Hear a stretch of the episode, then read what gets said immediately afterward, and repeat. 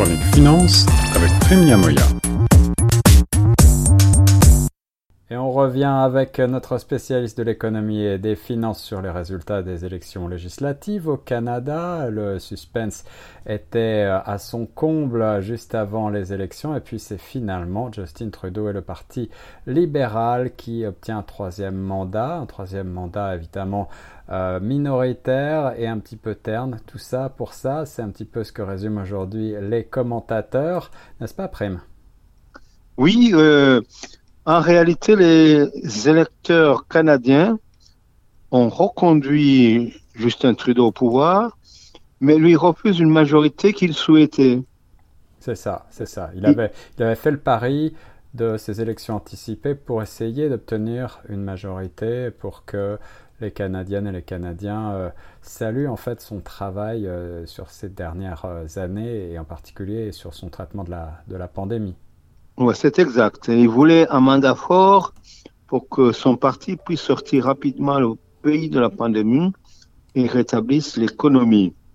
Mais en réalité, euh, je crois que les électeurs canadiens ont, voulu que le Premier ministre euh, puisse continuer à travailler au sein d'une coalition. Ouais, ouais. Et, et, et, donc, ils lui ont refusé en quelque sorte un pouvoir régalien qu'il cherchait. Alors du point de vue de l'économie, justement, on, avait l'impression que finalement euh, Trudeau cherchait à rassurer et, à montrer qu'il avait plutôt bien géré euh, le pays dans cette période ô combien difficile. Euh, ce n'est peut-être pas l'avis de l'ensemble de la population. Oui, mais il n'a pas non plus été désavoué quand on voit les résultats. C'est vrai, c'est vrai. Alors rappelle-nous les chiffres peut-être en quelques mots. Euh, combien est-ce que le Parti libéral obtient de, sièges? Oui, le Parti libéral euh, a, quand même été pas loin de la majorité. Ouais. Il a, euh, disons, il a obtenu 156 sièges contre 121 pour les conservateurs et 27 pour les néo-démocrates. Ouais. Donc, c'est à peu près le même chiffre qu'en 2019. Donc, on peut dire que il n'a pas reculé, mais il n'a pas avancé non plus. C'est vrai. Et c'est un peu le cas pour les autres partis, finalement, qui campent euh, sur leur, euh, sur leur position. Euh, quel va être l'avenir alors d'après toi, d'après ce que tu as pu lire Trudeau va devoir composer avec un gouvernement minoritaire.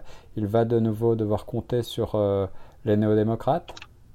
Oui, mais c'est ce que d'ailleurs euh, prédisait l'article du Globe and Mail la veille des élections, mhm. euh, qui disait que, en fait, le, le parti néo-démocrate et le bloc québécois qui avait fait partie de la coalition avaient montré par le passé leur capacité à travailler avec un gouvernement minoritaire tout en veillant cependant à rendre responsable le gouvernement de ses actes.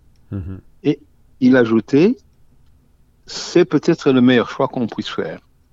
C'était avant les élections, donc c'est ce qui s'est passé réellement. C'est vrai, le meilleur choix, ou peut-être euh, un moindre mal, comme tu l'as écrit dans ton rapport du jour, là, pour préparer cette chronique. En tout cas, c'est ce qui est ressenti aujourd'hui par certains euh, analystes. Les élections canadiennes euh, montrent que finalement, les libéraux restent le parti le parti central du pays. Absolument. D'autant plus que la plupart des commentateurs étaient, euh, on sentait qu'ils étaient la, plupart anti-Justin Trudeau. Il y a aussi, il faut le dire, que l'usure du pouvoir amenuise la capacité du leadership à avoir un ascendant sur l'électorat. Et oui, ça c'est une usure du pouvoir qu'on observe euh, dans tous les gouvernements, quelle que soit la couleur politique. Et on est bien loin de la Trudeau-Mania euh, des débuts de, 2015. Oui, euh, ben à 49 ans, il a encore un avenir. donc, je pense qu'il continuera à compter sur les néo-démocrates avec les, avec les 27 sièges comme principal soutien au Parlement pour continuer son programme libéral avec cependant un contrôle démocratique de la coalition. C'est ce qui est quand même pas mal. Ouais, c'est ça. C'est ça. Alors, on va, on va analyser un petit peu plus euh, ce programme, justement, qui avait été présenté par euh, Trudeau et son équipe. Mais avant, euh, je sais que tu es toi-même, mon cher Prime, d'origine burundaise. Je crois que tu voulais souligner peut-être une avancée de ta communauté et puis de notre communauté francophone ici même en Ontario. Absolument. C'est un motif de fierté pour ses compatriotes burundais. Ariel Kabayaga d'origine burundaise et la première femme francophone d'origine africaine à être élue députée libérale dans la circonscription de London West. C'est évidemment, pour nous tous, un motif de fierté. En effet, on avait le, plaisir d'interviewer Ariel Kabayaba sur les ondes de choc FM il y a de cela quelques mois et on lui euh, souhaite évidemment beaucoup de succès dans ses nouvelles fonctions. Alors mon cher après maintenant passons euh, bah, peut-être plus euh, à, aux détails justement. Euh, je sais que tu avais analysé pour nous les programmes des différents partis en lice et, en particulier évidemment du parti vainqueur, entre guillemets, le parti libéral. Alors qu'est-ce que tu avais retenu dans ces programmes? En, réalité, quand on analyse en profondeur, on trouve qu'il y a peu de différences. Il y a quelques nuances en mhm. réalité. Il y a, par exemple, pour le programme, pour le programme concernant la garde d'enfants, le fameux Child Care euh, de 10 dollars par jour, qui va coûter environ 8 milliards de dollars. Ouais, ouais. les conservateurs proposent plutôt une déduction fiscale. On l'avait d'ailleurs dit euh, précédemment, ce n'est pas tout à fait la même chose. Ouais, en effet. Alors, ces 10 dollars par jour, euh, est-ce que ça va être une mesure bien sûr que, que, l'on va voir le, que l'on va voir, euh, voir le jour euh, d'ici quelques mois, j'imagine Je pense que oui, et d'autant plus que le NPD aussi est, est, pour. Alors, une bonne nouvelle pour les parents d'élèves et les, les, parents de jeunes enfants, parce qu'on connaît les prix exorbitants de la garde d'enfants, euh, spécialement ici en Ontario et à Toronto. Oui, oui. Donc, c'est un, en fait, ils se sont inspirés du modèle scandinave, spécialement de, de Norvège. Ah Alors, il y a encore en plus un autre programme de, concernant la santé, c'est le, pharma, le fameux Pharmacare, qui est le, un programme d'étendre la, prescription des médicaments ouais, ouais. Euh, à tous les Canadiens. Alors ça, c'est une couverture euh, finalement euh, médicale universelle un petit peu qui est une première, puisque le, Canada est un des premiers pays à avoir appliqué ce système. Donc, il va continuer un petit peu dans ce sens-là concernant les médicaments. Et pour la vaccination, bon, là, il y a évidemment la, la voie qui avait été tracée par le gouvernement libéral sera continuée. Ouais. Alors, en ce qui concerne les déficits budgétaires, à mon avis, je n'ai pas trouvé beaucoup de différences. Seulement les conservateurs proposent de pouvoir résorber ces déficits en une décennie. Ah oui, alors que les libéraux, eux, euh, se donnent plus de temps. Oui, se donnent un, peu, un horizon un peu plus éloigné. Alors, il y a également la, la question de l'achat immobilier. Ah oui, une grande question de la campagne, en effet. Absolument, surtout pour les primo-propriétaires, mhm. constitués essentiellement de jeunes. Et eh oui, avec des prix de l'immobilier qui n'ont cessé d'augmenter, euh, on le sait, pendant toute la durée de la pandémie, malgré la crise, et, en particulier dans la région de Toronto, euh, les prix deviennent euh, presque inaccessibles.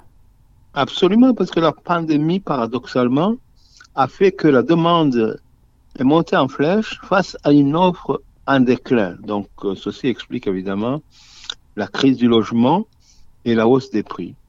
Donc, pour euh, le NPD, il faudrait plutôt une, une subvention pour les loyers. Il se préoccupe beaucoup plus des locataires que des propriétaires. Mm-hmm.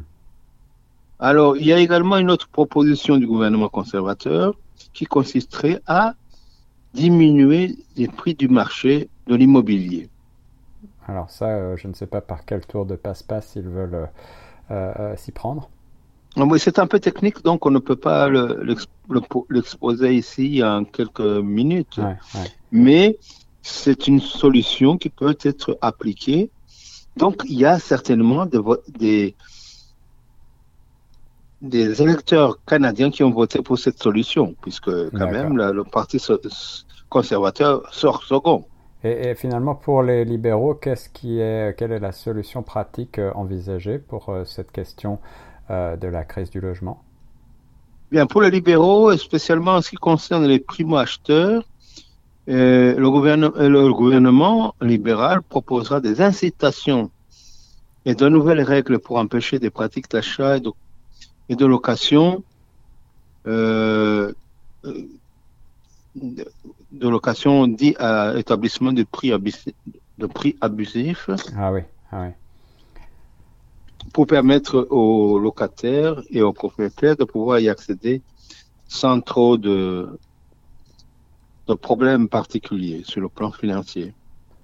Voilà, alors c'était quelques-unes des, euh, des, propositions qui ont retenu ton attention. Finalement, quelques mots, Prime, eh est-ce que tu peux nous donner ton opinion euh, sur euh, euh, cette élection et surtout euh, sur la suite? Est-ce que cela change fondamentalement les choses ou est-ce que ce nouveau gouvernement va agir en pure continuité avec ce qu'on a pu observer jusqu'à présent?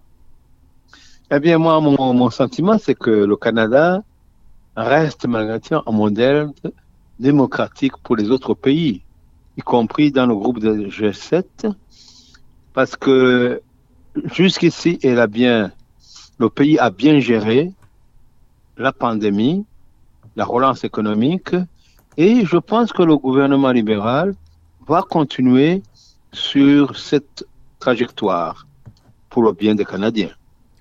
On l'espère. Merci beaucoup pour cette analyse et ces commentaires, mon cher Prime Niamoya sur les ondes de choc FM 105.1. Je vous en prie, Guillaume.